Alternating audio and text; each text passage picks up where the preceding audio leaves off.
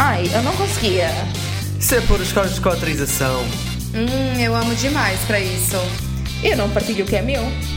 Isso é agora, né? Mas um dia tu vai querer uma família. Hum, isso ia ser uma loucura. Ramboia. Com moderação. Olá, ramboiada! Bem-vindos ao nosso podcast sobre relações, amor e sexo. Nós somos os poliamorosos Tesi Cris. Mariana. E neste episódio vamos fazer a nossa definição de masculinidade positiva. Falar de coisas que ainda estamos a fazer erradamente como homens, principalmente homens cis hetero. Neste caso, eu. E tentar perceber os porquês das coisinhas. Mais nada. Provavelmente o que vai acontecer hoje é que vamos falar muito no sistema binário. Isto quer dizer que eh, basicamente é homens versus mulheres, no sentido em que se calhar não vamos estar a falar tanto de pessoas não binárias. Ou de outros géneros, ou seja, nós percebemos que, sabemos que há vários géneros, mas neste episódio vamos focar mais a dicotomia homem e mulher. Sim. Vamos também acabar por dar aqui algumas dicas de como melhorar socialmente em relação aos outros e principalmente em relação às mulheres que sempre foram as mais afetadas pela escrotice dos homens. Portanto, és homem cis hetero e vais levar nas orelhas neste episódio? É bem provável. Com certeza. Se a carapuça serve, Pois, é o que eu ia dizer. Se, vai- se vais ficar incomodado durante uma hora, durante este episódio todo, pá, se vais ficar incomodado quer dizer que uh, Algo também, está errado, não é? também depende do nível de escrotice em que te encontras no momento, não é? Vamos esperar que nem tudo te faça comichão.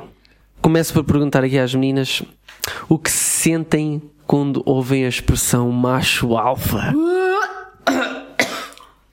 Para o caralho.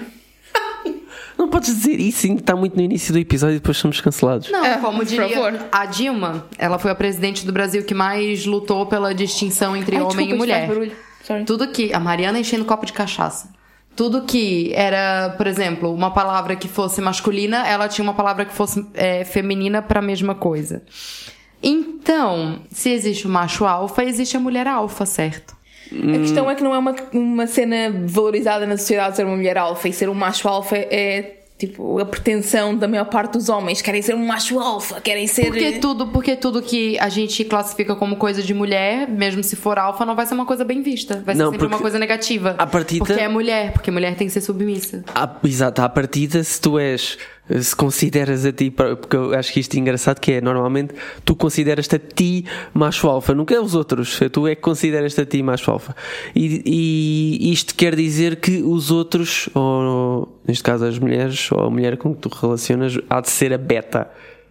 Não, na Não é de realidade- Cascais. Não, Não, mas na realidade a, a cena do macho alfa é em relação a outros machos e não a, a mulheres, porque há até essa separação. As mulheres são outra, toda uma outra raça, uma espécie completamente à parte, não é? Um mas outro os animal. machos é que têm que ser classificados como alfa e beta. Que Os alfa são os, os grandões, machões, bonzões que mandam em toda a gente. E depois Deve tens o beta que são supostamente são os simps, são os que são sentimentais e que são mais calminhos e que não estão o tempo todo no ginásio e não sei o quê. São É mais passivos, é isso, nesse sentido. né? Sim. Mas eu acho engraçado que é hum, o facto de haver malta que acha que é macho alfa, porque faz-me lembrar aquela cena de quando tu precisas dizer muito, que és uma coisa. Quando tens de dizer que és rei, não és rei nenhum. Exatamente. É Sim. porque é bem esta questão do. do a- podemos fazer aqui a comparação do chefe com o líder. Porque o chefe tem que dizer que eu, eu é que mando porque eu é que sou o chefe. E o líder não precisa dizer porra nenhuma.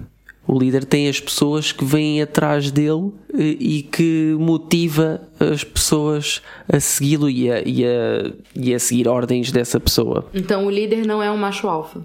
O líder é macho alfa sem o dizer. Eu acho é que temos que largar porque Só o que conceito a macho questão, alfa, a questão de líder não precisa ser macho, né? Essa é a minha pergunta. O macho É um alfa. al- um líder é não um alfa. precisa existir. Por que, que tem que ter um alfa? Exato. Por que, que tem que ter um que tem que ser superior a todos os outros? Não, em Nós termos somos conceituais só, nós só estou a falar dos termos conceituais. comunidade. O, o ser humano é, é comunitário. Portanto, Tal não faz qual. sentido haver um alfa e o resto serem betas, whatever, porque nem, nem nunca acontece assim, obviamente. Não, claro que não.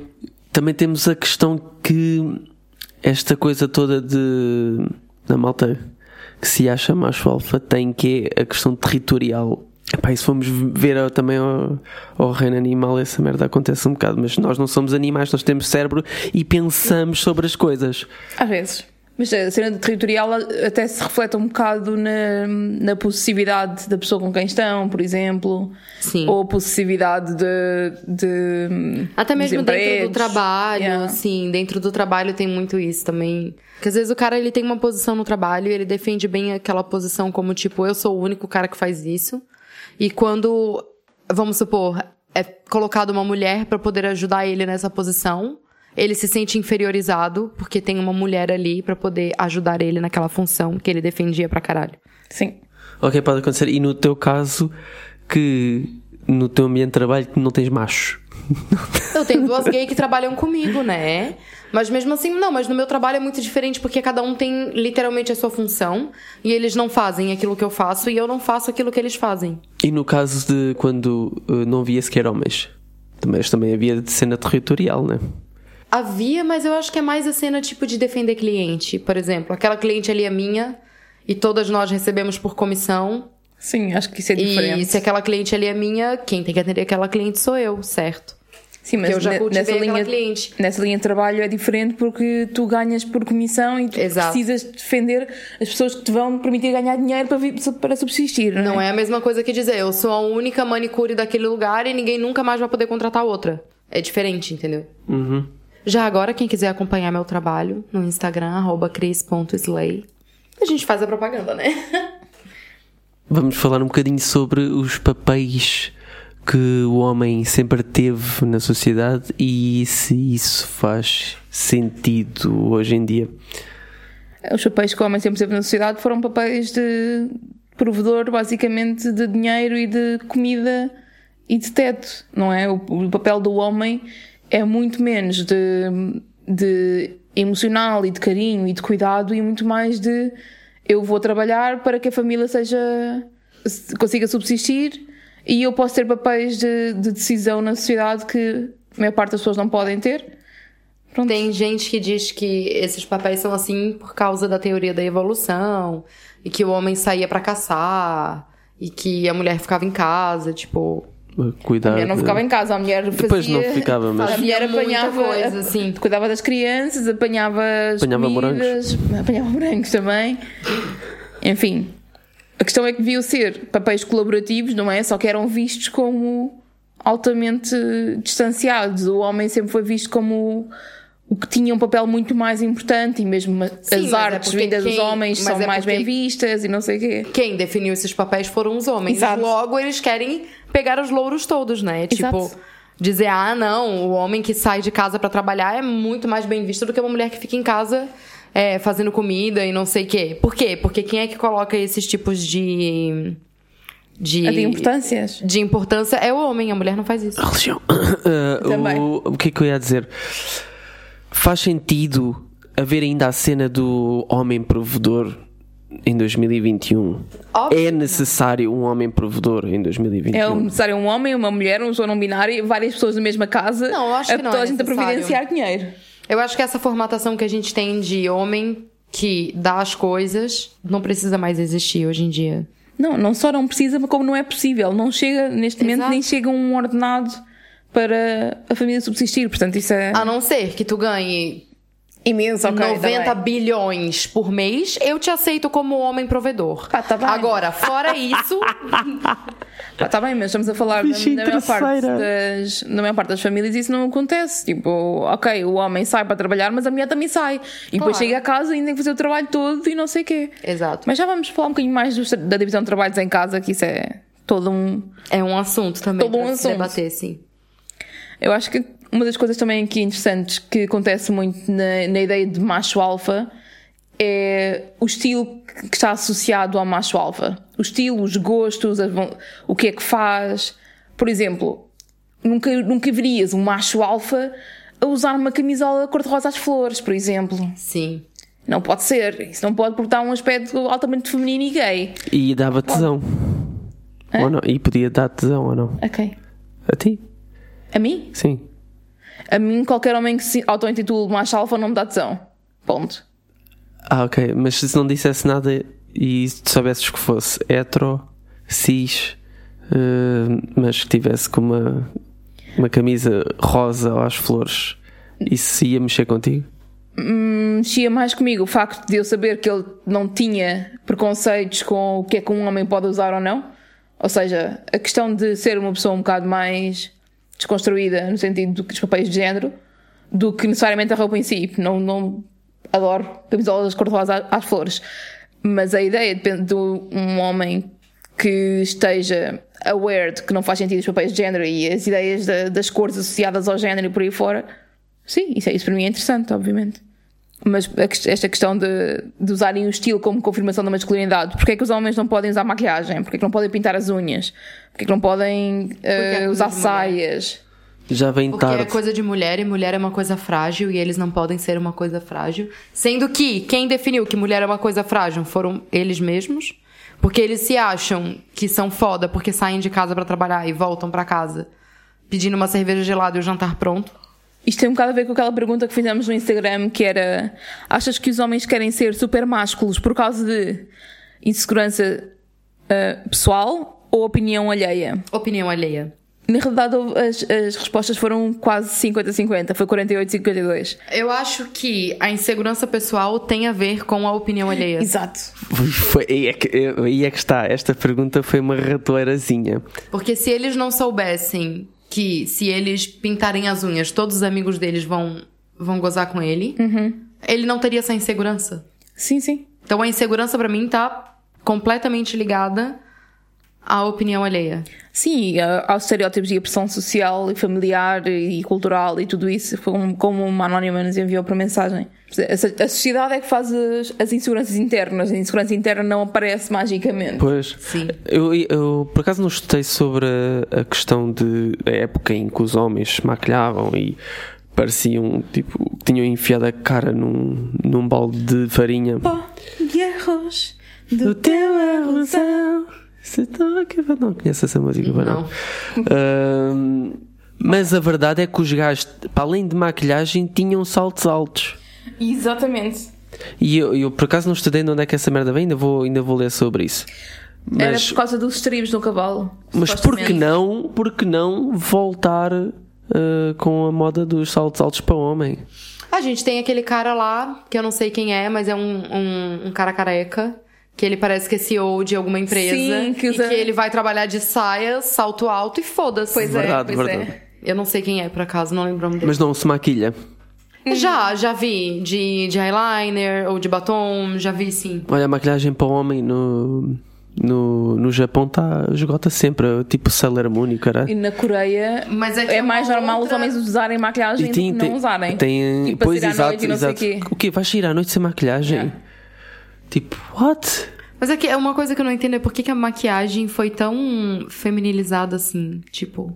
Foi só associada a Porque se a mulheres. gente for parar pra ver, por exemplo, os índios, os homens, é que tinham o costume de pintar a cara.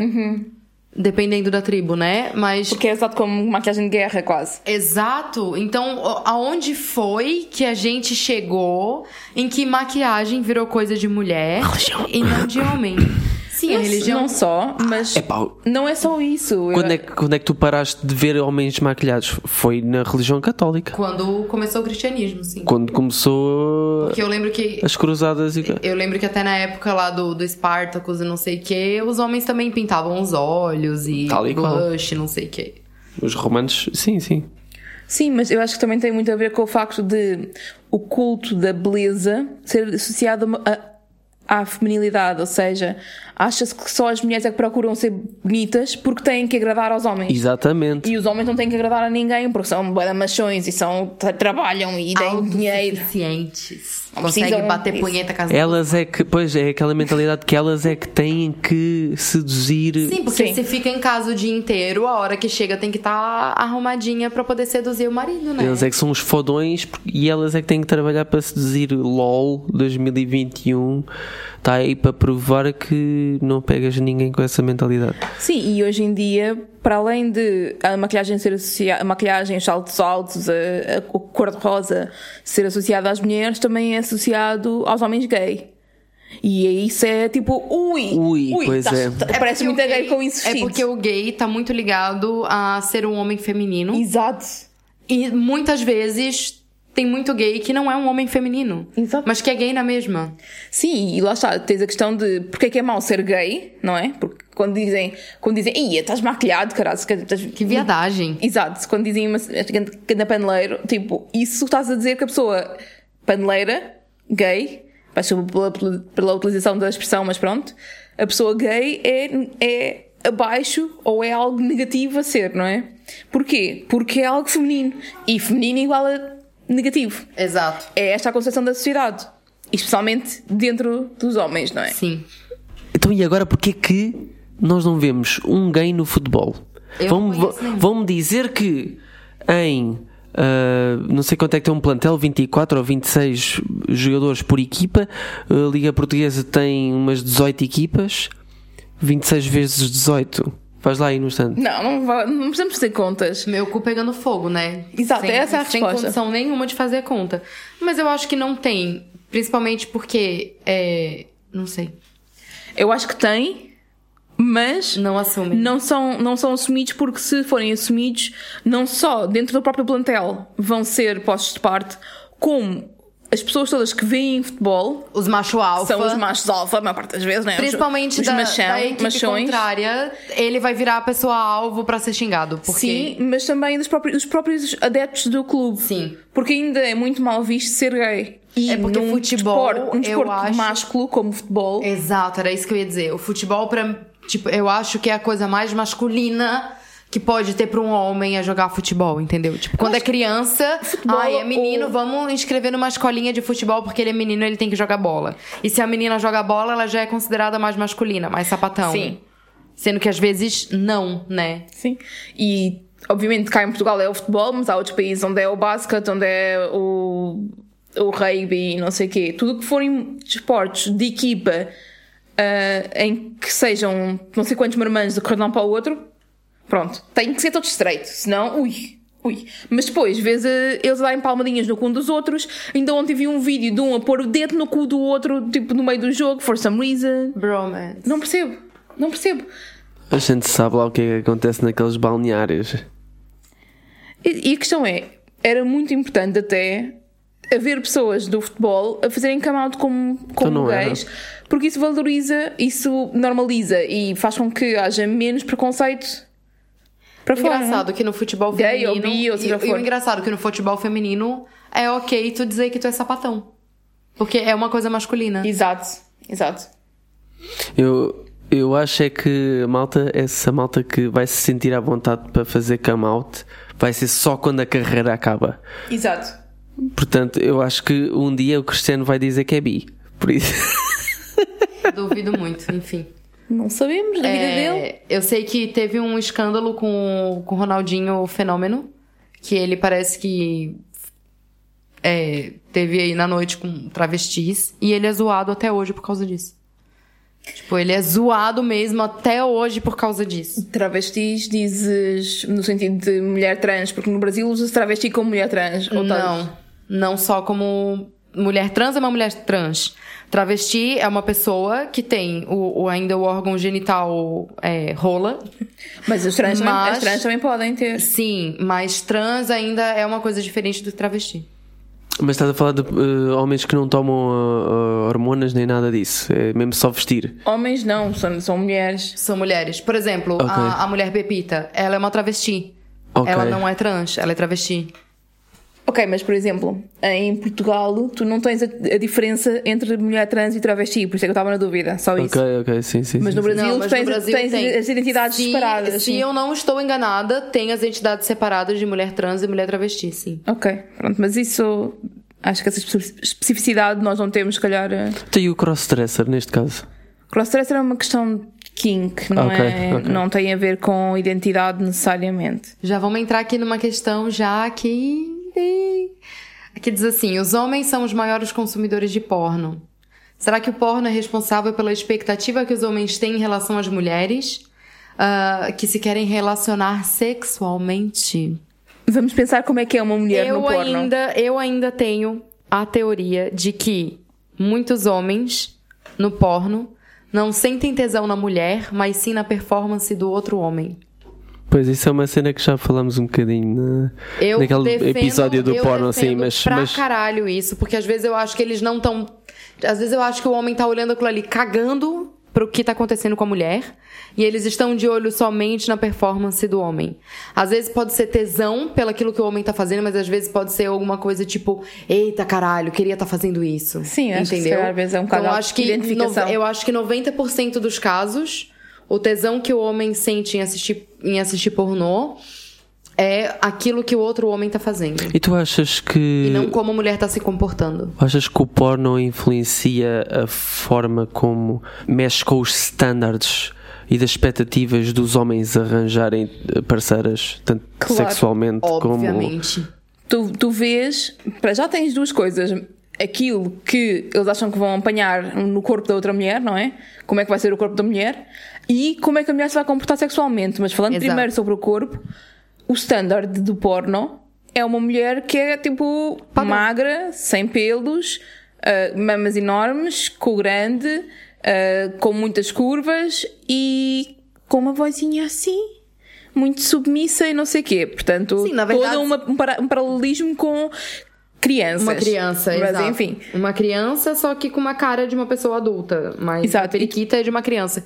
Sabe que eu tenho uma cliente no salão em que ela, tipo, ela é muito magrinha e muito pequenininha. Uhum. E ela diz que ela não gosta de depilar a periquita toda, porque ela diz que ela sente que ela parece uma criança. Yeah. E ela não quer que outro cara esteja com ela, porque ela parece uma criança. Ela diz que ela gosta de deixar os pelos ali, porque é pelo menos um indício de que ela é uma mulher adulta. Sabe? É, é muito louco isso, cara. E eu acho que não, há, não é necessariamente que os homens vão a pensar que é aquilo que querem ver, mas como a indústria alimenta Sim. ah, um, aquilo que é o padrão social e o padrão social alimenta aquilo que é a indústria, estamos Exato. presos um bocado aqui nisto. É isso que eu ia perguntar. Algum homem há uns anos atrás achou que miúdas pequeninas ou mulheres a fingir que são miúdas pequeninas é que era sexy. E agora estamos, estamos Eu acho que isso vai loop. muito mais além do que o que é sexy, e sim, por exemplo, no que. Porque uma criança, ela é submissa aos pais, Uhum. certo? Logo, uma mulher que parece uma criança vai ser submissa Exato. ao o, o pai, entre aspas, naquela, naquela situação ali. Então eu acho que é muito mais uma questão de inconsciente do que aquela imagem infantil vai provocar na cabeça do homem do que do que a imagem em si, tipo. São tão alfas que têm que ter crianças. ah, Exato, porque A se chegar uma comportarem-se mulher com crianças. É, é, É que o o meu cérebro está quase a explodir de tantas maneiras que isto- este tema pode começar a, a enverdar, né? É, é que uh, aquilo que eu pensei foi se isto de alguma forma pode começar um círculo vicioso.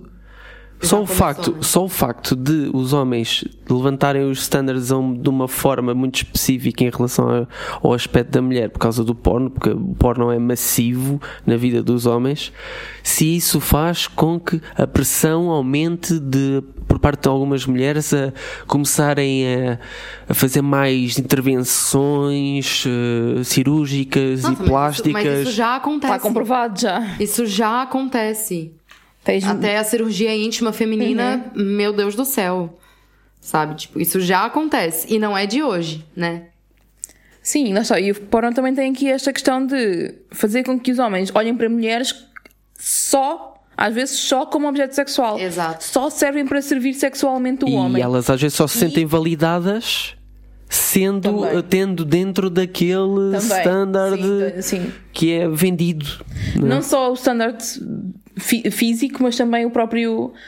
Ah, eu tenho que dar isto porque senão ele não vai ficar feliz. Tipo, dar o cu, por exemplo. Senão vai vir outra. Exato, vai vai a outra dar- que vai fazer aquilo que eu não faço porque ele vê aquilo e ele quer aquilo e eu tenho que conseguir estar ao nível daquilo, daquilo que ele quer.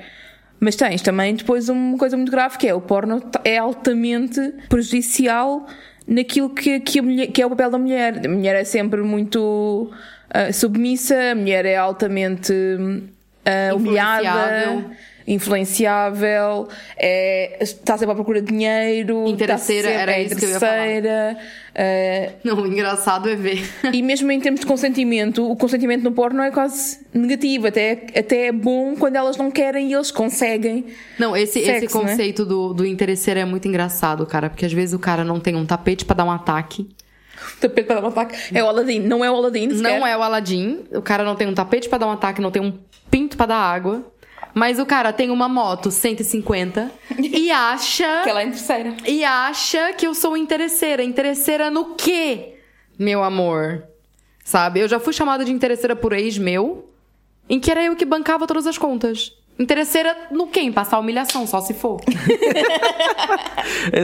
A cena é que eu acho que para os homens que veem muito porno e que normalmente são solteiros, mas não, não só, mas assim, mas, mas acho que os, os homens solteiros estão mesmo num buraco mesmo dark em que o porno é tipo uma constante.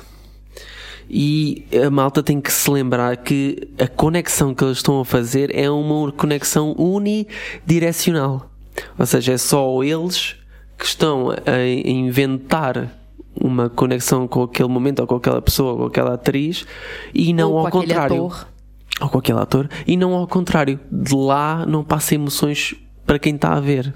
E depois tens a questão também em relação ao porno que é, acaba por ter problemas sexuais down the line se houver uma, Tal e qual. uma adição ao porno. Mas isso já falámos no episódio Exato, sobre nós pornografia. temos um episódio sobre pornografia. Eu acho que rendeu duas partes, né? Foi. Verdade. O episódio gigante. sobre pornografia rendeu parte 1 e parte 2. Então, se a gente não mudar de assunto, vai render a parte 3 agora. Exato. A cena é que eh, tu reages ao ver alguém nesse formato, tu só tens esse estímulo.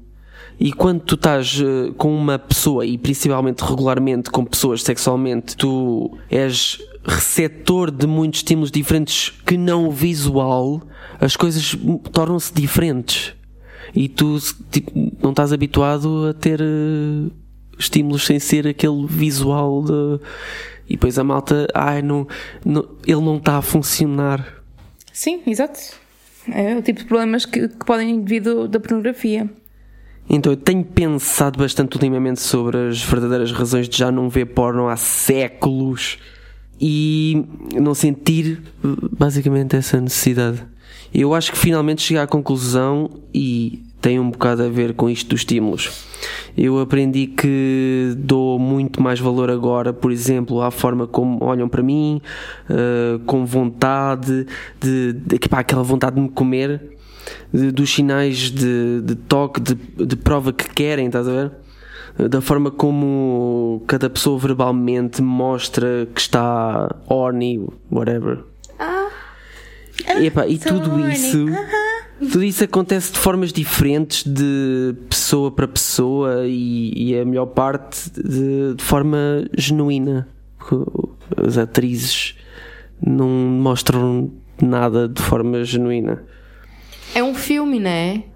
No, no, É no, um no porno é praticamente tudo igual e fake as fuck. É fake porque é um filme. Velozes e Furiosos também é um filme e os carros não voam. Eles fazem parecer como se os carros voassem, mas os carros não voam. E no Harry Potter também voam. É isso, pronto. Acho que temos que falar outra coisa que é esta ligação tão grande da masculinidade ao sexo. A ideia de que homem que é homem quer sexo o tempo todo e tem que estar sempre a ter sexo e tem que fazer sexo com muita gente. Então eu sou homem? Certo, és um bocado homem. Aliás, uma das coisas que perguntámos na- no Instagram foi: os homens querem mais sexo que as mulheres? E tivemos 27% a dizer que sim e 73% a dizer que não. Na minha opinião, eu não acho que os homens queiram mais sexo do que as mulheres. Eu acho que os homens têm mais à vontade para dizer, poder dizer que querem sexo. E as mulheres E foram é- ensinadas a dizer que para não mostrarem que querem. é que nós fomos ensinados a dizer que não queremos sexo, que ainda por cima, nós, não é só a não dizer que queremos, é a dizer que não queremos. Nós, Quando nós querem. temos, exato, nós temos que nos portar bem e ser castas e não podemos querer sexo, credo, isso não, porque isso, tu queres sexo, és puta, né? Enquanto o homem quer sexo, é garanhão, aquela cena do costume que já sabemos. Hum, tivemos até um anónimo que disse que sim, os homens querem mais sexo, mas só porque são mais estimulados desde a infância a querer buscar, consumir pornografia, sexualizar todo o corpo. E, ao contrário das mulheres, não são estimulados a sentir vergonha do corpo e de gostar de sexo. Basicamente é isto. Muito bem anónimo, tudo- totalmente de acordo. Mas pronto, mas o que acontece muitas vezes com esta questão de sexual, que é os homens querem muito sexo, as mulheres não podem nunca querer sexo, há uma disparidade ra- grande entre a pessoa que persegue, eu, e a pessoa que é perseguida, não é? Logo, se homem quer sempre sexo e mulher não pode querer sexo nunca, os homens têm que fazer sexo com outros homens. Não podem, não podem porque, não podem porque são gays e os gays são mulheres porque e eles senão não podem. a contagem tá errada. Se homem tem que fuder pra caralho, presta atenção comigo. É matemática da Homem, coisa. homem tem que fuder pra caralho. Mulher não pode fuder com ninguém. A matemática tá errada. Traz aí o, o, o sticker da Nazaré. A Da- da matemática, tá matemática. errada. Se mulher não pode dar pra ninguém e homem tem que fuder pra caralho, então tem homem fudendo com homem e as mulheres são tudo virgem. E mais engraçado, porque é, se homem foder com homem é gay, mas ser gay é feminino. E os homens não querem ser vistos como femininos. E portanto, homem não pode foder com homem porque não pode foder com mulher. e agora? Agora fizeste aí uma Foda-se. equação mesmo raiz quadrada dos catetos da Não, eu, eu, tenho, hipotenusa. eu, tenho que parar, eu tenho que parar de vir gravar esse episódio depois de fumar, caralho. Senão eu não vou. Não vou, não vou conseguir acompanhar Tabaco, os raciocínios. tabaco. Fumar tabaco, sim, não era maconha de jeito nenhum. Já que estamos a falar daí dos homens não conseguirem ter sexo tantas vezes como queriam, e que sexo e namoros e whatever, vamos falar da rejeição. Mas esta questão. Como é que os homens levam a rejeição? Porque isto, Sim. meu Deus, isto tem, tem que ir tipo um episódio inteiro quase. Verdade, a cena é que a questão que estavas a dizer de, da procura e a perseguição e não sei o quê, quanto mais mudarmos isto, quanto mais deixarmos as mulheres à vontade para assumirem a sua vontade por ter sexo, se calhar não precisamos tanto de, eh, de estar a perseguir o sexo. Óbvio, e mesmo a questão de perseguição do sexo, já viste até a palavra que nós estamos a usar é altamente Sim, assustadora. Perseguição é, É stalking. é, é pressão. Exato. Exatamente. Ninguém gosta de fazer sexo por pressão. Guys. Certo. Mas pronto, então vamos imaginar aquilo que acontece muitas vezes que é um homem vê uma mulher, acha, ah, eu quero bué comer aquela mulher, né? Porque é assim que o homem pensa. Não pensa, Sim, tipo, eu sim, quero sim. uma namorada e uma mulher para a minha vida. Eu quero comer aquela mulher, não é? Porque pronto. Que aquela ali é pra comer, se eu quiser namorar, eu vou encontrar outra. Ou como, ou Ah, como sim, o Windows disse ao amigo: Quem é esta gaja no Instagram? Te- Tenta-me arranjar o contacto desta gaja, que eu quero conhecer esta gaja. E, e acho que hoje em dia hoje em dia acabaram, mas chegou a ser namorada dele. E ele arranjou uma, uma namorada nestas, nestas condições. E muita gente diria eu. E pronto. Não, é, nem, não me parece tão isto grave. é normal. E isto é normal. Isso não me parece tão grave. Parece muito mais grave, tipo, os gajos que não conhecem lado nenhum e te mandam uma DM no Instagram a dizer comia-te essa peida toda. Sim, mas uh, repara. acontece? Mas repara. Ou se não, tu metes. Olá, Cris, o que está fazendo hoje? E eu nunca vi o boy na minha vida. Medo. é um namoro que aconteceu porque ele decidiu. Basicamente viu uma pessoa e disse: Vou-te comer. E comi. E comi. Não, mas, Tipo, eu, mas eu acho que, tipo. Isso, toda- isso acontece sempre. Não, não, eu acho que assim, assim como tem. é, como tu tá num lugar e tu tem a atitude de querer conhecer uma pessoa, entendeu? Eu acho que a tua. Eu acho que tudo depende da tua abordagem. Como será que foi a abordagem dele com essa menina? Entendeu? Eu acho que depende também do- dos sítios que são para abordar ou não. Eu acho que há sítios que não são aptos para abordar, nem, nem contextos para abordar. Eu acho que o Instagram, eu continuo a achar que não é uma dating app. Mas há muita gente que usa assim e que tem sucesso e que namoram e não sei o quê. E comem-se e namoram e fazem isso. Mas eu acho que é errado, é forçado e a conexão é uma conexão que não existe. Não, mas a questão Às é, é a forma existir, como é que depende- fazes isso. de- é o que eu tava te falando, depende da abordagem que essa pessoa, que esse homem tem com a, com a outra pessoa, entendeu? É, é completamente diferente. Imagina, tu tens uma pessoa que já conhecias, não é? Ou que por acaso começaram-se a seguir por algum motivo, já tinham interagido num- em comentários ou qualquer coisa, começam-se a seguir. E vão comentando as coisas um do outro e vão conversando. É completamente diferente de um gajo que nunca viste na vida, do nada aparece uma solicita- solicitação para seguir e de repente a primeira coisa que ele diz é Eixe, és muito, muito boa, tens namorado. És muito linda. Ou se não, ou se não quando, Ah. ou se não quando o cara chega dizendo assim: Olá, eu sou fotógrafo, costumo fazer ensaio nu, gostei muito do teu perfil. Hum. Nós poderíamos marcar uma sessão gratuita. Mas não venhas com fotografias e eu tenho que participar. Já agora. Sim. Tem que participar todo nu. Exato. E já que estava a falar do Instagram, isso lembra um bocado da questão da, da rejeição, da forma como nos respondem quando nós rejeitamos no Instagram. Nossa, sim. Quer dizer, às vezes comigo eles não têm nem coragem de responder, porque eu soco eles na cara deles até o fim. Mesmo. Sem dó nem piedade. No sentido figurativo, por favor. Sim, mas a cena, a cena que acontece muitas vezes é ah, és tão linda, curti bem conhecer-te, ou ai, estou curti muito de tomar café contigo, ou porque és tão sexy, e depois tu dizes, não, tô, não tenho interesse. E eles, tipo, dá-lhes o clique completamente e do nada é Ah, não és uma puta, és Sou gorda, vaca. és feia, sou vaca, andas a dizer comida para não sei quantos e não queres sair comigo. Sim, exatamente. Estou dando pra não sei Ou- quantos. ou é por isso que e ninguém não te pega. quero dar pra ti. É por isso que ninguém te pega. Essa frase. Sim, sim, sim. És uma merda de pessoa, é por isso que ninguém te pega. porque Tens que falar assim com, os, tens que falar assim com os homens e não sei o quê. Por que odeias os homens? Por que odeias os homens também? Também existe. Porque existem homens como E, tu. e por, e por e por falar em odiar, uh, porque é que odeiam os homens? Porque é que há homens que odeiam as mulheres? Neste caso, os incels. Quem? Incels. Não conheces? Tô perdida nesse conceito. Involuntary celibate. São, pessoas, são homens que não têm sexo porque não conseguem. Eles queriam Ou seja, os que votaram no Bolsonaro. Também, e no Trump e não sei o quê, sim, sim, sim. Também, mas também os outros que votaram na esquerda às vezes também, não é por aí. Tem mais a ver com o facto de muitas, muitos deles acham que são machos beta, eles acham-se machos beta, ou querem ser alfa e não conseguem, porque têm muito esta, esta ideia, mas também acham que as mulheres lhes devem sexo, eles devem conseguir ter sexo. Porquê que eles não conseguem? Porque eles não têm esse direito se outros homens têm.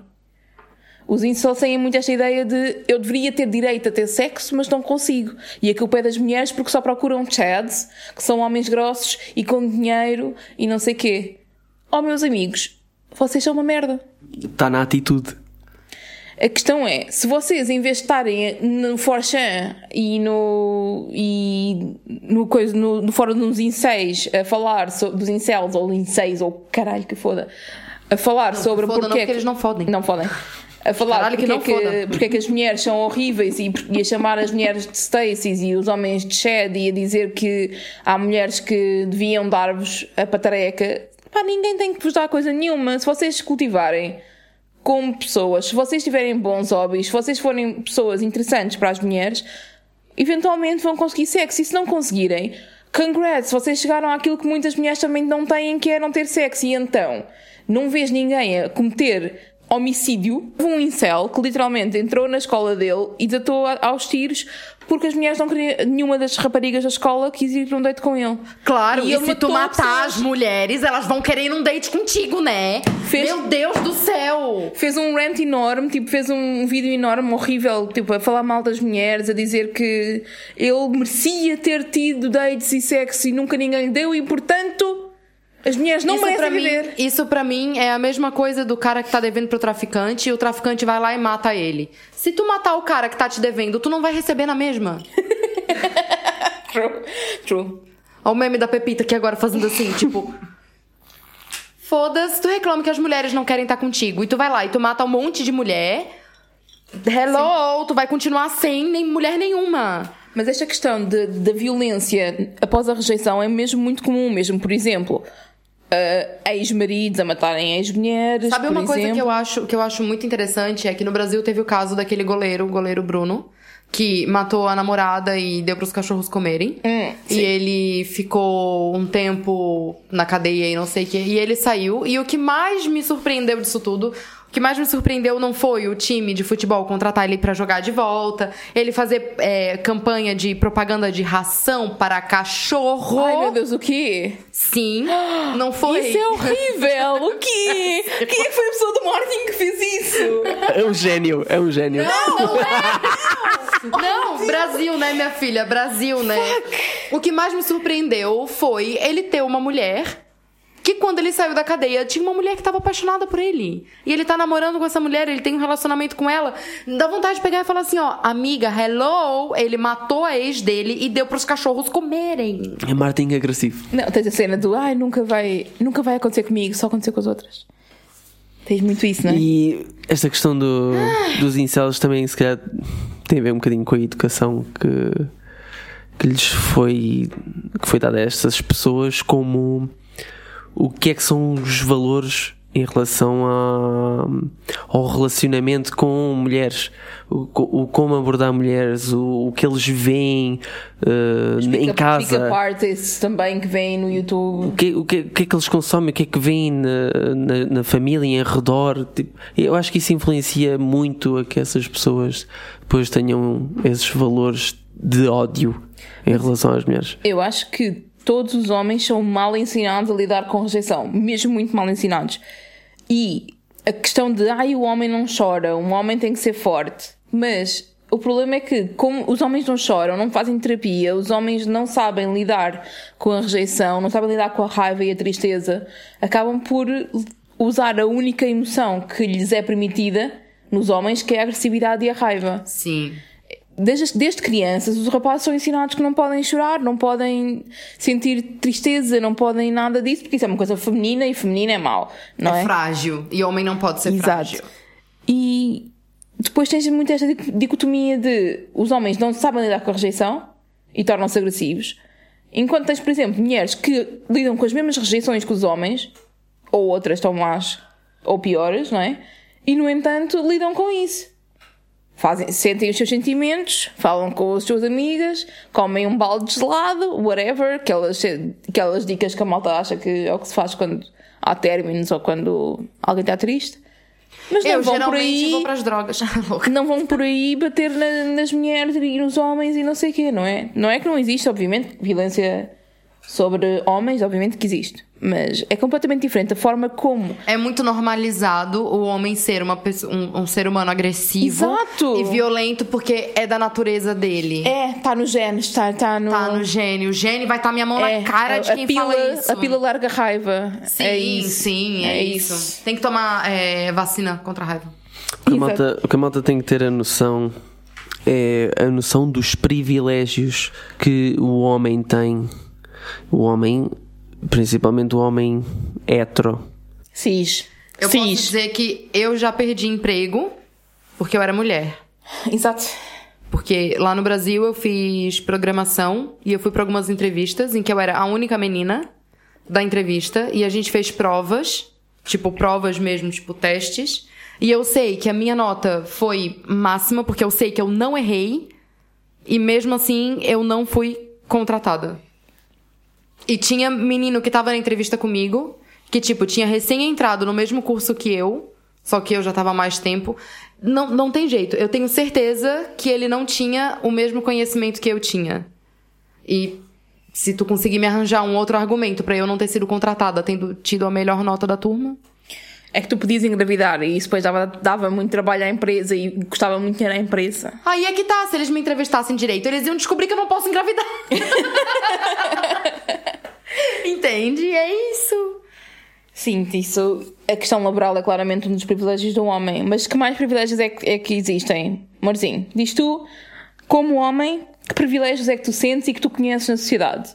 A única vez em que eu me senti inseguro a andar sozinho na rua foi quando estudava na Amadora e havia gajos que me queriam roubar. Tirando isso. Sentiste-te inseguro porquê? O que é que achavas que ia acontecer? Pensavam que me iam tentar assaltar. Cris, ah. quando andas na rua, o que é que sentes que pode acontecer? Nossa, ele vai me violar. Ou vou morrer. Exato. Eu prefiro que esteja o capeta atrás de mim. Quando eu, eu tô andando na rua sozinha, de noite, e eu escuto o barulho de alguém andando atrás de mim, eu prefiro, eu, eu rezo, eu falo assim, ai, tomara que seja um demônio. Ai, tomara que seja o Satanás. Tomara que seja o capeta. Tomara que não seja um homem. Meu Deus do céu. Por que, mas por que, que os homens têm privilégios? O que é que está na base disso? já normalmente estão em cargos de poder. Sempre. Acho que já tá, tens tipo uns 2% de mulheres no poder em Portugal, por exemplo. Uma cena desse género. Sim, mas há uma, toda uma estrutura que está na base disso e que faz com que eles estejam em cargos de poder, não é? Tens a questão do, do patriarcado que faz com que o homem seja valorizado acima da mulher, em que o homem seja vi- visto como o chefe de família, em que o homem tenha que ter papéis de decisão e a mulher não, e as crianças não, e outras pessoas também não. não é? Religião. Tens a religião, obviamente a religião também é uma das A bases do religião é patriarcado. completamente machista, né? Tanto que na religião. Será que eu vou entrar aí, gente? Será que eu vou entrar aí? Porque na religião diz que ah, o poder de Deus na terra é dado somente para o homem, que é o chamado sacerdócio. A mulher não pode ter o sacerdócio. E durante até muitos anos na Igreja Católica também e na Igreja Cristã, só quem podia ter o sacerdócio era o homem branco. Certo. O sacerdócio para um homem negro, para um homem que não é branco, é uma coisa muito mais recente do que vocês possam imaginar. Claro, porque o standard sempre foi o homem cis branco. Não, Ponto. mas é porque na Bíblia tem mesmo uma, uma passagem da Bíblia que diz que as pessoas que têm a pele escura foram atingidas por uma maldição. Ah, é? Sim. E portanto o Jesus Cristo era, era branquinho. Era? Sim, naquela zona onde ele nasceu faz todo o sentido ele ser branco. Era branco, sim, branco, de olho azul, porque ele não Claro, foi atingido louro. pela maldição. Essa, esse bagulho da maldição foi muitos anos antes de Cristo, mesmo muitos anos antes de Cristo. E pronto, é, eu não lembro agora o contexto, mas parece que teve uma maldição qualquer, em que as pessoas que tinham essa maldição é, iriam ter a pele escura. E. Whatever. Falar em, em, em, em Jesus Cristo e ter a pele escura, por exemplo, na praia, é muito mais bem visto eu estar praticamente quase nu e as mulheres não. Ok, foi uma passagem um bocado esquisita. Mas tudo bem, estamos a falar das peles Mas, e ter eh, pele, pele de fora. em Lembraste de ter, termos lembraste de ter tá pele falando de fora. de peito, né? Teta. Homem Sim. pode andar sem camisa, mulher não. Exatamente. Mas é porque mulher, o corpo, porque o corpo da mulher é 100% sexualizado Sempre. de todas as formas. Exato. Porque os homens decidiram que tinha que ser sexualizado, né? Olha, é mais fácil eu dizer o que é que eu não sinto privilégio como homem branco heterocis, que é entrar numa discoteca. É muito mais difícil para um homem. Porquê Só que as isso. mulheres entram mais facilmente na discoteca?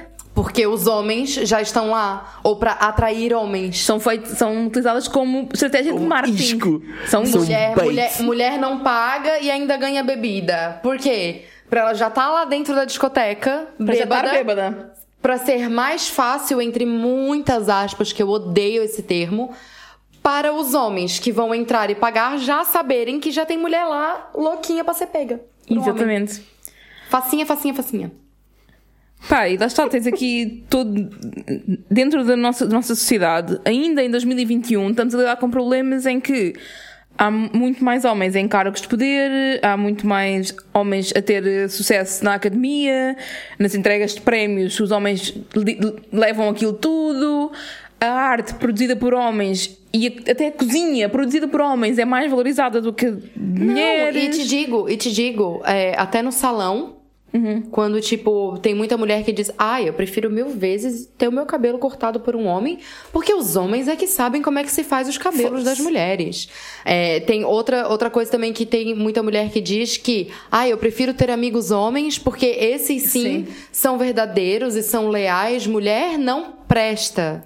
Sim, sim. Mulher que diz isso, caralho! Nós somos ensinadas a esta competitividade, que é uma estupidez, obviamente. Sabe? Aí tem, tem mulher que chega lá no salão e fala: Ai, que bom um homem pra cortar o meu cabelo. Porque até hoje mulher nenhuma soube. Gente, não é mulher ou homem. É estilos de. de tipo, o, o profissional que é diferente, Claro. a maneira com que a pessoa faz é diferente, não é porque é homem ou porque é mulher. Óbvio. E depois tens também, ligado aqui à questão dos trabalhos, não é? A diferença de salários.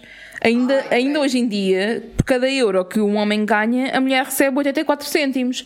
Lá no salão, eu tenho uma diferença de preço pra manicure masculina e pra manicure feminina. A manicure masculina é mais cara. É mais cara. é mais cara. E por que faz uma isso? vez teve um, um cliente meu, que ele vai quase todas as semanas, ele, olhando na- no pressário, Sim. ele falou assim: tá, mas por que, que a manicure masculina é tanto e a manicure feminina é tanto? Aí eu assim: vocês ganham mais, não ganham. Portanto, vocês pagam mais. É justo ou não é? É, justo era as mulheres receberem tanto como os homens, mas pronto. Sim, mas já que, eles ganham, já que eles ganham mais, eles pagam mais. Mas não é, não, é, não é bem esse o, o pensamento Sim. pra distinção de preço que eu tenho pra fazer uma manicure numa mulher do que uma manicure num homem. Sim, mas é engraçado dizer só mesmo para espicaçar. Sim, sim, sim, com certeza. Ah, mas tu tens outra verdade por trás desse, desse conceito de preço. A manicure masculina, pra mim, dá muito mais trabalho do que a manicure feminina, fora o, descom- o desconforto que eu passo segurando na mão de um homem e passando creme na mão de um homem que tá o tempo todo olhando pra mim com aquela cara de hum, estás passando creme na minha mão. Fair enough. Deves ser, deves ser paga por isso. Deves ser paga por Hum, isso. Estás Muito passando o dedo. Tu queres. na- Estás passando o dedo ali em volta das minhas cutículas. Sexy. Que delícia, tá quase encostando a teta na minha mão, porque minha teta é muito grande, às vezes acontece. Sabe? Ou enquanto tô fazendo um pedicure, o ca- eu tô ali fazendo esfoliação no pé do cara e o cara fica olhando pra mim com aquela cara e eu tenho que disfarçar. Arranca um bife pra ver se ele acorda, entendeu? Ah, Pod- Podias fazer o, o tier Rita Pereira Girlfriend Experience. Era, estavas a fazer a, a unha da mão e passavas, davas umas festinhas na mão, como se fosses a namorada. Pedias mais. Por mil euros a manicure eu faço. Olha, muito bora. bem. Eu só queria saber o valor em que fazias isso na realidade. Quem tiver interesse. Só para fechar aqui a temática de- dos privilégios. Vais-me falar de quem trai. Também vou, também vou. Que é uma das coisas que normal- normalmente nós puxamos ao de Não cima, só, que é mas também. os homens desde sempre tiveram muito mais permissividade para trair do que as mulheres. E é muito mais normalizado que um homem traia do que uma mulher. Se um homem trair, ah, é, é a natureza dele, coitadinho, ele não se aguentou. Se uma mulher trair, é, é considerado muito, muito pior. E. Mas. É impura. Não, é? calma. É aquela questão da impureza Também, que tínhamos não- falado não da outra vez. Homem- eu acho que o homem tem essa facilidade em trair ó, desconstrução. O homem tem essa é, facilidade em querer trair porque diz que a outra mulher nunca é suficiente. Mas a mulher nunca pode dizer que o outro homem, que o homem com que ela está é insuficiente porque ele é louco por sexo, porque tem essa essa imagem de que o homem é muito sexual, de que o homem quer muito sexy. Logo, se a mulher quer mais sexo do que o homem, Ela é que é ninfo, ele não é. Ele não é... exatamente. E tu- vocês entendem onde, onde eu tô querendo chegar? Sim, é. é Porque a, mulher, standard. porque a mulher não foi feita pra querer ter sexo. Logo, ele pode ter sexo com a que ele tem em casa E e, trair outras? ela e pegar as outras. A mulher não. Porque o único ser que pode ter mais vontade de ter sexo no universo é o homem, não a mulher. Claro que sim, claro que sim. E já estamos a falar de casa, temos que falar claramente dos privilégios que existem em casa, nas famílias. Tipo, o homem tem o privilégio de não ter que cuidar dos filhos Sim. como a mulher tem, não ter que limpar a casa como a mulher tem que limpar, não ter que eh, fazer as decisões da casa como a mulher tem. Obviamente que cada vez mais há homens que já o fazem, mas ainda é super diferente o número de horas em que as mulheres passam a fazer trabalho fora do trabalho e aquilo que os homens passam. Obviamente que é algo que tem que ser desconstruído e tem que ser melhorado ao longo do tempo e, e já começa a acontecer. Sim. Mas em termos de decisão, do trabalho que dá, tipo, o trabalho psicológico e emocional que há nas decisões de casa, quase sempre ainda continua a ser a mulher a fazer. Uma coisa também que eu não acho certa é: moram duas pessoas numa casa e fica todo o trabalho da casa pra mulher, ou que fique todo o trabalho da casa pro homem. Sim, tem que Das ser duas formas, eu não acho certo. Se moram duas pessoas, não é o homem tem que ajudar a mulher ou a mulher tem que ajudar o homem. As duas pessoas têm que fazer as coisas que têm que ser feitas e pronto. Não existe uma pessoa que seja responsável pela limpeza da casa e a outra tenha que ajudar. Não. Ou a ideia de, ah, o meu homem ajuda-me com os meus filhos. Ajuda-te? Então, mas ele não está não tá lá também baby better dele? A Não faz mais que a obrigação, caralho. Então. Não é ajudar, não é ajudar. Ele tem que criar os filhos, ele não tem que ajudar a criar. É daquelas coisas. E isso continua ainda, ainda hoje em dia. Os nossos pais e avós nos ensinam que as mulheres têm esse papel mais doméstico do que, do que os homens. E, e os mídia e tudo isso, não é? Então está na altura de esforçar ainda mais para acabar com isso. Exato. Nós fizemos uma enquete no Instagram que diz o seguinte: Os homens devem assumir papéis que sempre foram das mulheres? 91% respondeu que sim e 9% respondeu que não. Eu adorava saber os argumentos das pessoas que, que disseram não. Provavelmente deve estar associado a coisas do género, tipo trabalho forçado, tipo trabalho de força mesmo, tipo metalurgia e cenas assim. Que há pessoas que acham que não vêm, não devem estar lá mulheres, não sei. Eu estou eu estou a assumir eh, argumentos, estás a ver? Tens mulheres que vão ao ginásio e têm 80 quilos e são todas musculadas e tens homens que pesam 50 quilos e não têm um, um grama de músculo no corpo. Isso tem mais a ver com a capacidade de cada pessoa do que, que o seu género, não é? Tal qual, eu E lá concordo. está, os géneros são papéis e papéis de género são para abolir. Eu via uma mulher na metalurgia na boa. Estás a ver? Sim. Eu sei, mas é muita gente ainda A que não questão vê, é que acha, né? acha que. ah, de certeza que há malta que, que acha que as mulheres não devem estar nesses ambientes. Ah, coitadinhos. Um dos únicos ambientes em que as mulheres não devem estar são ambientes de violência doméstica e sexual que ainda são muito. a que ainda são muito sujeitas ao contrário dos homens, não é? Exato. Embora também os homens têm aqui um problema grande que é mais difícil para o homem admitir que passou por processos de violência sexual ou violência doméstica, exatamente porque se ele faz isso, ninguém acredita nele. É, o homem tem que ser machão e grandalhão e tem que ser. Ou ele pode ter sempre vontade ser, de ter ou sexo. ele pode até ser ridicularizado pelos Exato, outros homens porque o quê? exatamente. Tu apanhou da tua mulher, então, caralho. Claro, tipo, é gozado ainda, para além de ter passado por aquela violência, ainda é gozado por ter passado por essa violência, não é? Isso é. Essa parte em si, para as pessoas que passaram por isso, é um bocado o contrário do privilégio. Enquanto a maior parte dos homens, se calhar, tem o privilégio de não passar tanto por isso como as mulheres passam. Sim. Então, já como a gente falou dessa situação de os amigos zoarem com o cara que diz que apanhou da mulher, a gente vai falar agora um pouquinho sobre a influência do círculo de amigos, o que que isso dos amigos homens, não é? Pra um outro ser humano homem.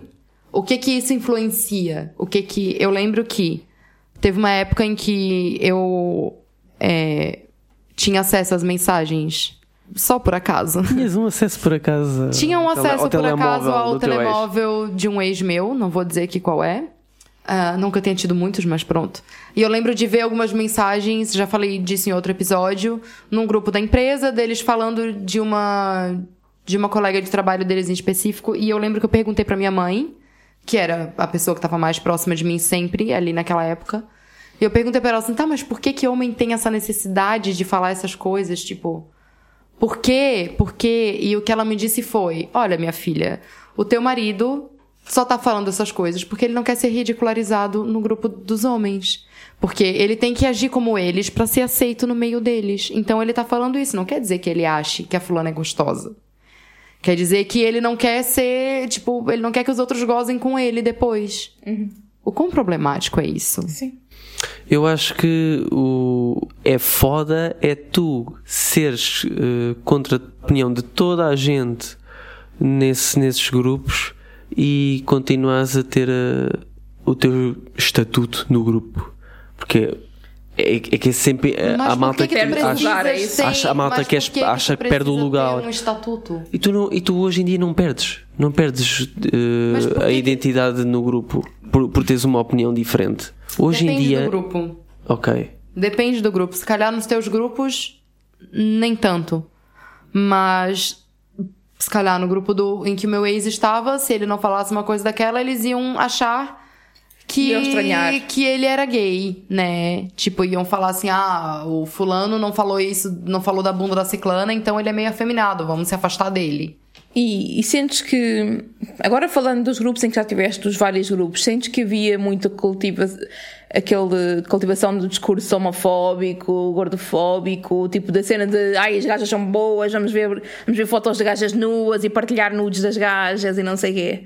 Sempre houve, há pessoas que têm mais essa tendência que outras, mas cada vez mais eh, há coisas que já não existem. Já não vejo, já não vejo racismo, eh, já não vejo hum, tipo capacitismo, até o próprio, até a própria questão da, da homofobia já não a sinto tanto. Continuo a sentir, ah, ok, continuo a sentir um bocado gordofobia, continuo a sentir eh, a cena da, da objetificação da mulher. Em relação à, à objetificação da mulher e à gordofobia, a minha, a minha ideia, não tenho certeza se isto acontece ou não, mas é que nos grupos de homens, se tu estás a namorar com uma mulher gorda, vai ser gozado e portanto tu preferes não contar.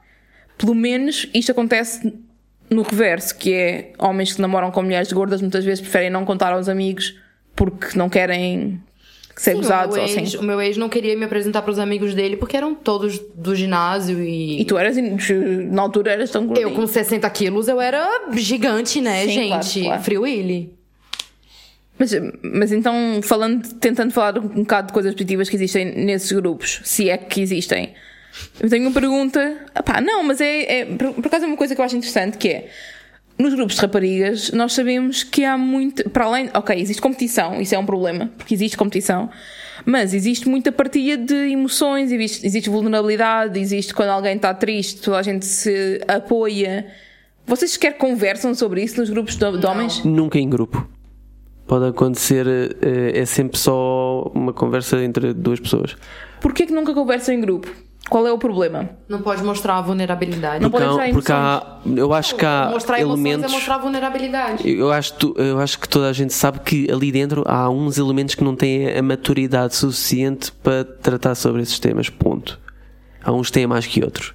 E tu só vais ter com os que têm mais Mas maturidade. estamos a falar de toda a vida, passaste por vários grupos e em nenhum grupo havia pessoas maturas suficiente para poderem ter conversas. Não, não. Então, e em vez de ignorarem isso, se tentassem puxar a pessoa para ficar mais madura e lidar com, as- com essas questões normalmente? Já fazíamos isso com questões uh, muito menos que tivesse uma uma necessidade muito mais pequena de maturidade do que falar sobre emoções e etc. Por isso, isso é um processo bem difícil.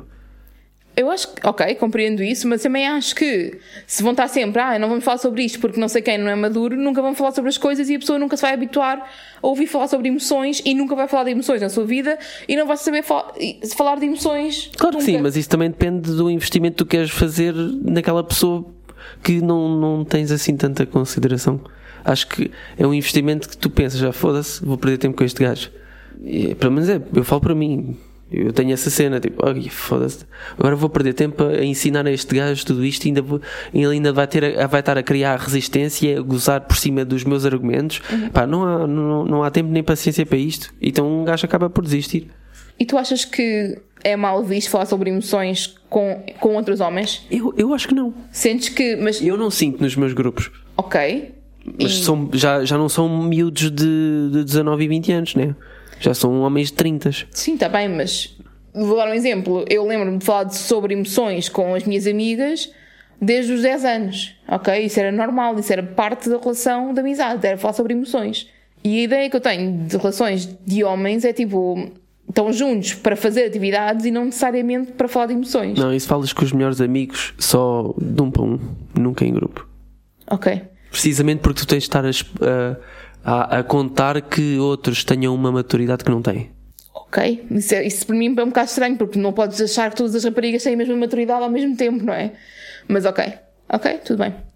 Mas se calhar as, as mulheres, não- as miúdas não julgam tanto.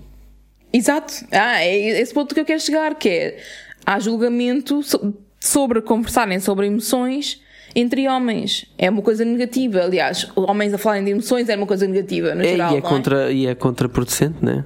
Tu queres falar sobre qualquer coisa, alguém que julga está ali a criar uma, uma resistência no assunto que é para ser debatido de uma forma e depois chega lá um gajo e, e o assunto já não é debatido. Só uma última consideração em relação aqui aos grupos de amigos, que é o quê? Eu acho que os homens ficam muito mais rebarbados quando estão em grupo do que quando estão sozinhos.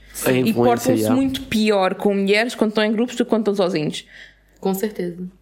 É Tem, porque é para mostrar. tem, uma, tem um meme no Instagram que é, é, o meu namorado quando está com os amigos e o meu namorado quando está comigo. Vocês já viram? Sim, sim. Que é o meu namorado quando está com os amigos, é tipo uma foto de, de guerra, soldados e não sei o que, e o caralho. Meu namorado quando está comigo é tipo deitadinho no colo, como se fosse um, um princeso. A receber cafuné. A receber cafuné e carinho, não sei o que. É. É uma necessidade de, de te impores no grupo como um elemento foda. Porque Ih. vocês têm que ter esse negócio de tem que ter um alfa. Foda-se. Chatos, man. Estás a dizer isso como se eu fizesse essa merda? Não, vocês, Tô homens. falando vocês homens, né? Tu é um homem logo. Pois eu estou a levar, eu estou a levar nas costas por, por causa de vocês, seus montes. Tu também, tu também, de vez em quando, tens que aprender algumas coisas. Não digas isso assim. Todos nós, eu também tenho que aprender, a Cris também tem que aprender, mas. Eu não tenho que aprender nada. Nada, ok. Então, ok, já falámos aqui da questão de, de quando os homens estão juntos fazerem comentários para as mulheres e serem assediarem e não sei o quê. E quando estão sozinhos, a cena que eles fazem de ir comentar nos posts todos, nas lives, mandar mensagens, serem bem insistentes e não sei o quê. Isso para mim é para acabar. É para acabar com este conceito de que se tu fores ter com uma miúda que não conheces e dizeres és muito linda que isso vai resultar, não vai. Nunca vai. Não digas nunca porque Ever. Não vai. Epá, porquê estás a, porquê estás a dizer isso? Tu sabes que não vai.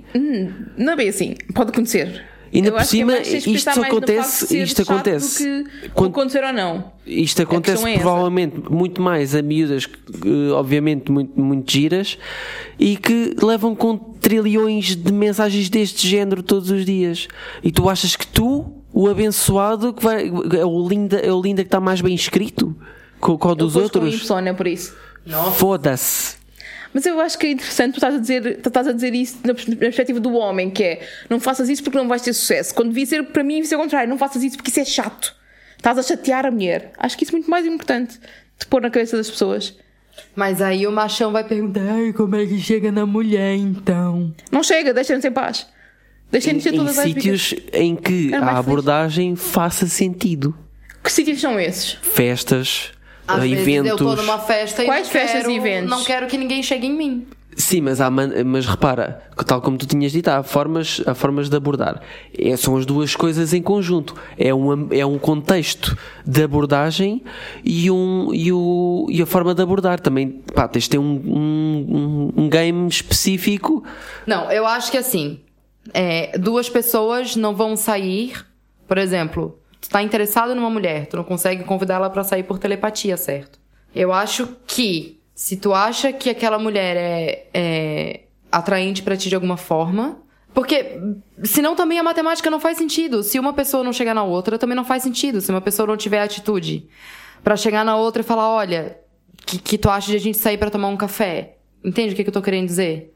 Eu acho é que tens que ter, antes de fazer essa pergunta, tem que haver alguma demonstração de interesse da parte do outro lado. Mas como é Imagina que a outra pessoa vai discotecas. saber que, que tem interesse? Desculpa, estás numa discoteca, estás a dar uma rapariga a dançar que nem nunca olhou para ti, porque tu vais lá chegar ao pé dela e dizer-lhe: olha lá, se ela nem nunca olha para ti, porque é que achas que ela vai ter interesse? O Para não mim, a gente já sentido. tem, agora vamos atrás da humilhação, né? A mim não me faz sentido, a mim faz-me sentido, tipo, ok, pões-te na linha de, de visão dela, vá. Se ela começar a trocar olhares contigo e sorrir para ti, Ah! Isso ok, isso ok, Pronto. porque aí há uma coisa dos dois lados, os dois lados mostraram interesse antes de Tudo começar a haver um, uma- um assédio. Pronto. Porque senão é só chato para a mulher, está sempre tipo a fugir. Eu acho que o homem tem que aprender a levar um não. O homem não sabe levar um não. Ele quer chegar na mulher no momento mais inoportuno da vida. Tipo, eu tô no meu trabalho, eu trabalho na caixa do, do mercado e o cara me dá o número de telefone dele sem eu ter pedido. Ou eu não deveria pedir também porque é meu local de trabalho, enfim. E Mas olha que nem acho dar o número invasivo. Invasivo é estar a, a tentar convencer a, a ter uma conexão. Por, por exemplo, estavas a falar no caso da festa. No caso da festa, tu, tu falaste do troca de olhares, logo aí há uma conexão. Quando há sinais claros de que a pessoa não está a querer fazer essa conexão, há malta que continua a insistir. Sim. E estes sinais têm, têm que ser pá, têm que ser levados a sério e tem que significar alguma coisa. Não, temos que parar com a cena do, do conceito de insistir. Isso não é uma conexão. Estás a forçar uma conexão. Pelo menos eu defendo que não deve-se forçar uma conexão. Então, já que a gente tá falando sobre abordagens e etc., vamos ao nosso quadro Parem com isso! Que é Parem de se meter com mulheres fora do contexto de abordagem social. Como por exemplo, Nos transportes. transportes foi logo a primeira coisa que também me veio à cabeça. Não faz sentido tu estás a tentar engatar uma, uma miúda no comboio. Mas é que muitas vezes nem é tentar engatar, é só, é só mesmo estar a, Encarando. a encarar e estar a, a tornar a, situação desconfortável. Nem querem, nem querem dar-te o número, só querem que tu te sintas rebaixada e assustada.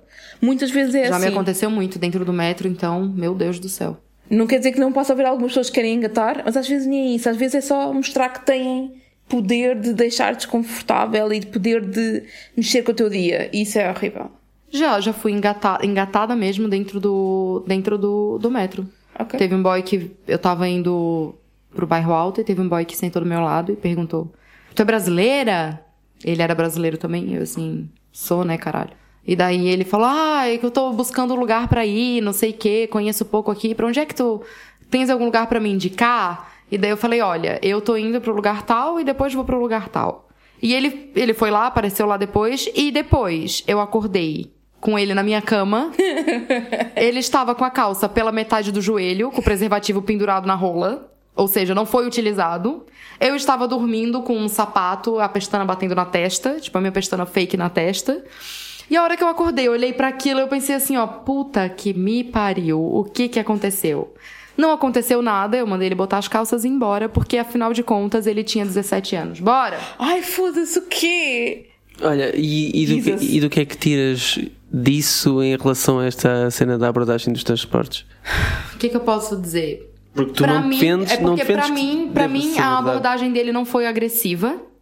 Porque ele não chegou, tipo, me olhando de cima a baixo, tipo, me olhando com aquele olhar de eita, caralho, pra onde é que tu vai hoje? Que eu vou te foder toda. Entendeu? Ele teve uma outra abordagem. Porque quando a gente é imigrante, cara, e chega um brasileiro falando, ai, tu é brasileiro também, né? A gente sente uma certa empatia. Eu sinto, porque eu já tive aqui sozinha e eu sei como é que foi não ter lugar nenhum pra ir e quase senti vontade de perguntar pras outras pessoas. A partir do momento que eu tava dizendo que eu tava indo pra uma discoteca que não fosse hétero e ele apareceu lá na mesma, entendeu? Tipo, Sim, mas a- ou seja, a interação acabou ali naquele momento, não, não ficou em cima de ti depois de saírem do, não, do metro, não, ele nem nada falou disso. não, eu vou dar uma volta e se pá, eu apareço nesse lugar que tu falou. Eu falei, beleza. Isso- É porque ele não foi creepy. Ele Exato. não foi, tipo, ele não grudou em mim e ficou até. Entendeu? Ele perguntou se ele podia sentar do meu lado. Ele perguntou se ele podia me fazer uma pergunta. Ele disse: Olha, posso te fazer uma pergunta? Entendeu? Se eu dissesse que não, eu tenho certeza que ele ia sair dali. Ok. Sim, eu acho que lá está, para além do contexto, neste caso, imagina, o contexto não é um contexto de engatar, é tipo os transportes, é estar no trabalho, é não sei o quê. Para além do contexto, é a forma como fazes a aproximação. Se tu fazes uma aproximação e a pessoa, se, tu notas logo que a pessoa está desconfortável e não tem interesse em falar contigo, back off, acabou a conversa. Tipo, não tens que estar a insistir. Acho que é mais por aí. Eu já tive cliente no salão também que pediu o meu número de telefone. No depois. Sim, já tive cliente homem que, depois que eu fiz a unha dele, pediu meu número de telefone. Eu falei: olha, se quiser te fazer marcação, tem o número de telefone aqui do salão. E dei um cartão pra eles. Não, queria mesmo o teu, o teu pessoal. Não, meu, eu não. Eu não passo, eu não dou. E pronto. Fazes bem. Sim, sim, é um bom, é um bom exemplo. E eu- que, que lembram-se mais de algum sítio que tenham tido algum, algum episódio em que não fazia sentido nenhum alguém estar a se meter contigo? Ontem mesmo, saindo do, saindo do carro, pra poder entrar em casa. Sim, a passarem na rua de carro e a meterem-se com a malta. Sim. Tanto, tanto que a hora que a gente saiu do carro pra subir, eu ainda reclamei. Eu ainda falei assim: tu quer uma foto? Quer tirar uma foto pra ficar lembrando pra sempre, bater punheta depois? O problema é que eu reclamo. Eu reclamo e eles escutam. Muito bem. Eu tava saindo do carro, pegando coisa dentro do porta-mala. E o cara, tipo, olhando ali. Eita, gana gostosa. Oi, o caralho. Eu acho que qualquer contexto, qualquer contexto é negativo, honestly, a menos que haja uma demonstração de interesse ou abertura do lado da pessoa que está a ser engatada, entre aspas. Em qualquer mesmo nas discotecas em que a malta vai para. Vá, um contexto que é, que é permitido. É nas casas liberais, por exemplo. E mesmo assim, E mesmo assim tem que existe. haver um- uma demonstração de, de interesse. E o consentimento, né? Exato. Tem que haver aqui uma giga joga de sinais, consentimento, sinais, consentimento. Tem que haver sempre este, este jogo. Exato. Vais Eu, procurar os sinais, não os tens, back off. Exato. Tens sinais, pede consentimento para fazer, para, para ir evoluindo nos passos. Acho que este tipo, já, já estamos aqui a dar dicas que são preciosas. Eu, por acaso, ali perto da minha casa, onde eu já trabalhei no salão, tinha um menino que ficava ali quase todos os dias, tipo, passava ali na frente do salão. E eu notava que ele ficava me encarando dentro do salão. E teve uma vez que eu saí na rua e ele falou assim: Olha, posso te fazer uma pergunta? E eu, pode. Ele assim, tens namorado? Assim, sou casada. E ele, ah, então tá, desculpa. Eu acho piada que é, não, não é teres interesse em mim, é há um homem que te, que, que te reclamou. Já algum homem te possui. Porque tem mais Não, minha respeito. filha, quem me possui é o capeta. A malta tem mais respeito. Olha, isso é uma coisa que podemos falar, que é o, os homens têm mais respeito por, Por outro homem pelo, do que por uma mulher pelo solteira. território do outro homem do que pela pessoa que estava para a frente. Mas pronto. Exato. Então quando é que, onde, é Ah. podem- onde é que os homens podem engatar à vontade? Abordagens Que é uma, uma em- abordagem lógica. em dating apps, uh, mesmo assim, supostamente é um sítio onde as pessoas vão mais ou menos, entre aspas, para o mesmo, mesmo assim a malta fode a pintura toda na abordagem com outras pessoas. Isto estou a falar dos homens, como é óbvio, que assumem que as mulheres que lá estão. Imagina, vocês estão no- numa dating app porque querem sexo e vocês assumem que todas as mulheres que lá estão querem sexo. Existe um negócio chamado leia bio da outras pessoas. E às vezes elas até que só querem sexo. Mas tu estás a objetificar de tal maneira aquela pessoa que ela perde, perde o interesse. Que nem- às vezes nem dizem online e já estão a falar de cenas sexuais. Ou tu, tu estás a falar de uma cena bué da basic e estão a fazer pirinhas sexuais que fica. fica creepy, fica desconfortável. Que nem eu esses dias estava conversando com um boy em que. Não sei o que, que eu perguntei assim, ah, então como é que foi teu fim de semana? E o cara falou, ah, passei nervoso, estresse e fiquei com tesão o fim de semana inteiro. Obrigada pela informação. Eu também senti vontade de cagar o fim de semana inteiro e nem por isso eu estou te falando, né? Então, e como é que podiam ser uma boa abordagem nas redes, na- nas dating apps? Olá, estrela. Queres cometa? Então, chocolate é um novo Eu acho tipo de há- skincare. A, a abordagem tem. Essa foi a abordagem do tese comigo.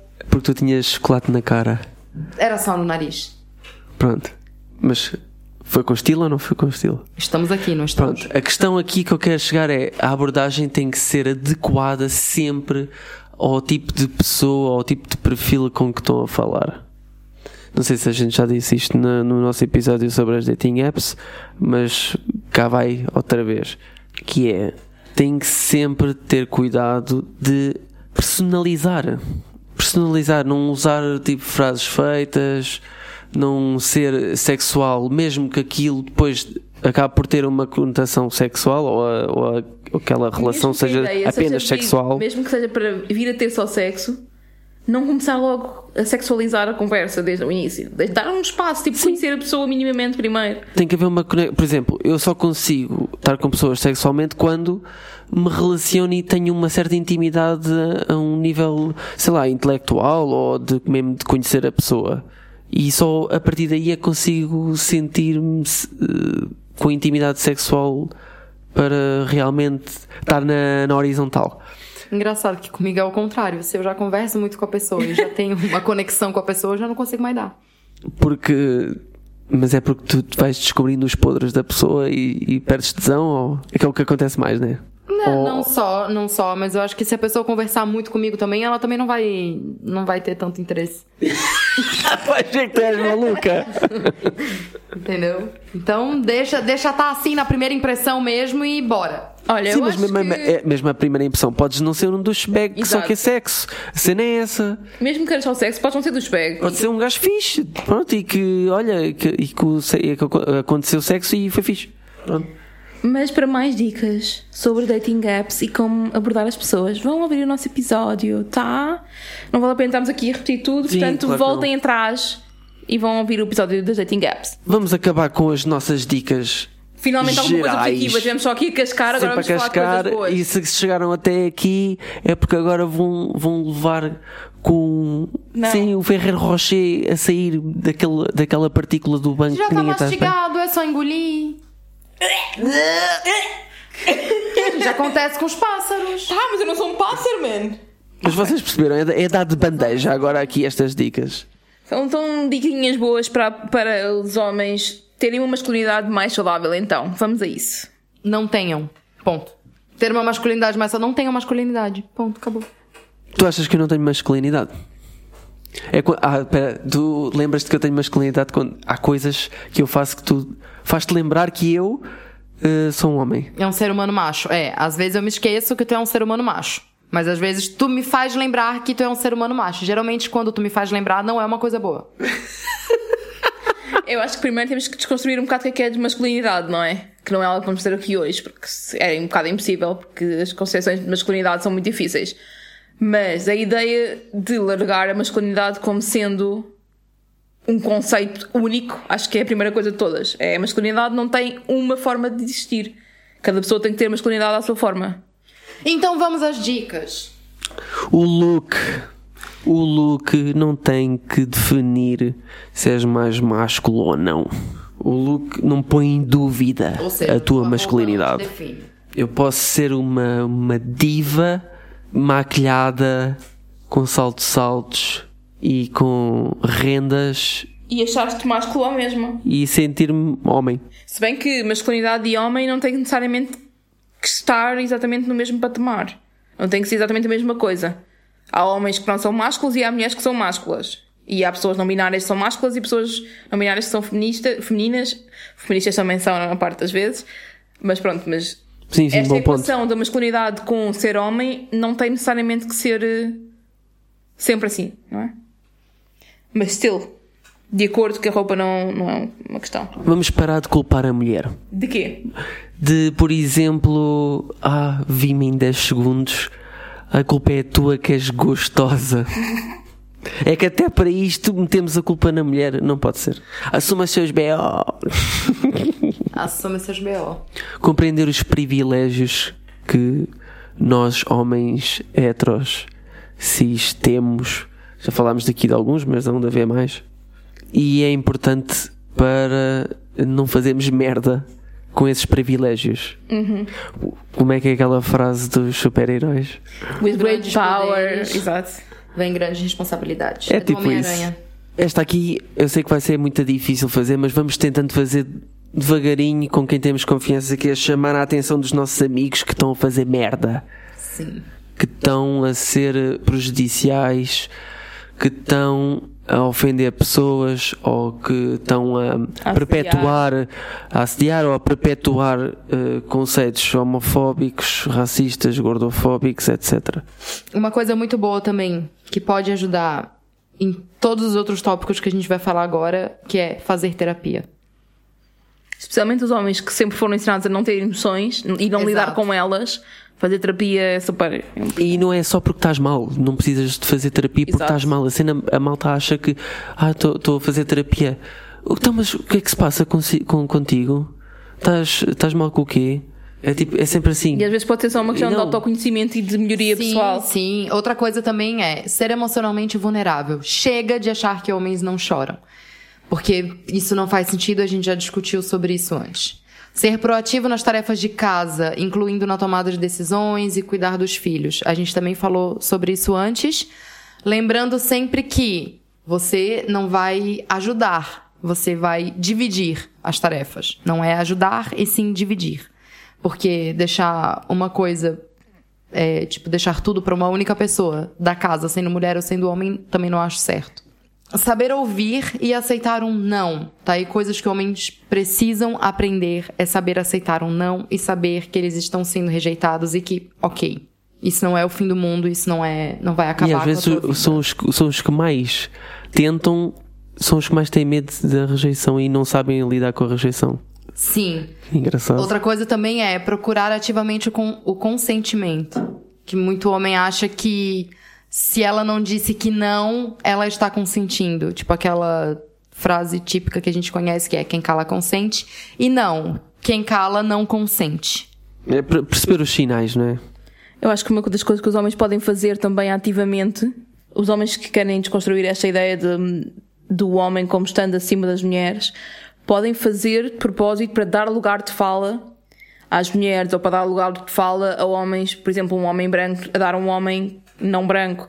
Fazeres mesmo dar espaço às pessoas que não são homens brancos, cis, para falarem e para estarem presentes. Imagina em conferências também. Serem mesmo os próprios homens agentes de mudança, não estarem à espera só que as pessoas que são oprimidas estejam a tentar mudar. Eles próprios, como pessoas que têm privilégio, usarem isso para ir É mudando. isso e não fazer mansplaining, não é? Sim. Podem também, uma coisa que os homens podem também já agora fazer é aproveitar eh, para expressar raiva e sentimentos maus através de palavras e não porrada, não é?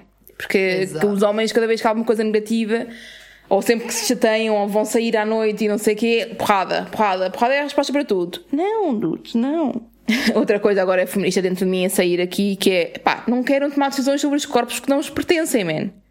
Não vão tomar decisões sobre os nossos úteros, não. Não deixamos. Um pouco caralho. Sim. Uh, Ah, lembrei-me, estava a falar ali da questão de dar, eh, dar espaço, lugar de fala e não sei o quê. Também podem aproveitar para promover a diversidade nas empresas, tipo contratar e promover mulheres, pessoas racializadas, pessoas com deficiência, etc. Para que os cargos superiores não sejam só de homens brancos, porque neste momento é o que acontece, né? E por fim, ser feminista ou aliado. Porque a questão é ser feminista não é ser feminazi. Feminista é ser uh, pró-igualdade. Se tu achas que as mulheres já têm igualdade, tu estás errado. Tens que lutar porque ainda há muita disparidade de privilégios. Mas hoje ainda está bem melhor do que era antigamente. Eu ouvi isso de um boy uma vez. E foi tipo. E dá vontade de bater, né? Não, bater é pouco, né? Dá vontade, tipo, enfim. Uh, isso, isso, é muito, é muito ruim, cara. O cara dizer que, ah, eu, eu entendo a luta feminista, mas eu acho que é demais, porque hoje em dia as mulheres até têm muitos privilégios se a gente for comparar com antigamente. Não, o objetivo é terem os mesmos. A luta é terem os mesmos. Ou Tens medo de perder. Então, agora a cena é: és um homem que tem medo de perder os privilégios que, que tem de poder. És um cocó. Olha, que recomendação de mídia é que temos agora? Temos o documentário O Silêncio dos Homens, que é um Nossa, documentário. Perfeito. Só pelo nome. Perfeito, só pelo nome eu já gostei. Na realidade é focado completamente nas, nas masculinidades um, e a forma como os homens podem redefinir as masculinidades, lá está. E é um documentário brasileiro e que está, vai a vários bairros e a vários sítios onde existem uh, homens que conversam com outros homens, fazem tipo rodas de homens, como existe a Man Talks em Lisboa, por exemplo. E a forma como isso está a influenciar positivamente a relação desses homens com a sua família, com as suas mulheres, é tipo uh, entre Oprah, eles. Só que para homem. Não bem, mas let's roll, roll with that. E é engraçado porque tu vês os homens, tu, é um documentário, não é? São pessoas reais e tu vês a forma como eles interagem, vês homens a dizer que nunca se tinham permitido chorar, vês homens a dizer que tinham tido um passado em que eram violentos com a sua mulher e agora, depois de terem estado uh, a, a, servir prisão e terem estado a aprender sobre um, como gerir emoções e como não ver a mulher como algo mais tipo, abaixo ou whatever, que já conseguem compreender quando é que estão a sentir excessos de raiva e, não agir da mesma forma violenta. Uhum. Pá, tens muita coisa interessante. Tens, por exemplo, pais a falar de como é que estão a criar os filhos para que não tenham os mesmos tipos de preconceitos machistas que eles tiveram. Eu acho super interessante. Eh, portanto, o, o documentário chama-se Silêncio dos Homens e está no YouTube. E já agora vão também procurar a Man Talks em Lisboa, porque faz rodas de conversas de homens exatamente nesta questão de redefinir a masculinidade e, e de lidar com sentimentos e tudo isso. Então estamos chegando ao fim de mais um episódio. E para o próximo episódio nós vamos falar sobre a nossa evolução sexual. A nossa, eu, Mariana e Tese. Juntos e individualmente. Se vocês quiserem deixar as vossas histórias sobre a diferença da vossa vida sexual com os vossos parceiros no início e depois na atualidade, ou, ou, parceiros, ou, ou outras histórias que talvez não gostavam de BDSM e agora gostam, ou já gostaram e agora não gostam mais. Ou antes tinham, tipo, um orgasmo, agora tem 35, uma sessão. Exato, ou não gostavam de se masturbar e agora já gostam, ou ao contrário, ou gostavam e agora já não veem mais graça. Ou, por exemplo, antes tinham sempre tesão e agora nunca têm, e porquê? Por exemplo, acho interessante falarmos disso Ou antes também. não tinham e agora têm. Sim. Nós vamos abordar esses temas no próximo episódio. Mandem para poliamorososanónimos.gmail.com ou para o nosso direct no Instagram arroba ramboia com moderação. Lembrando que vai ser tudo sempre anônimo. Nós nunca vamos divulgar o seu nome. Vamos sim, vamos sim. vamos dizer os nomes todos. Primeiro e último que é para a gente saber. Tchau. Tchau. Adeus. Você vai querer uma família. Hum, isso ia ser uma loucura. Ramboia. Com moderação.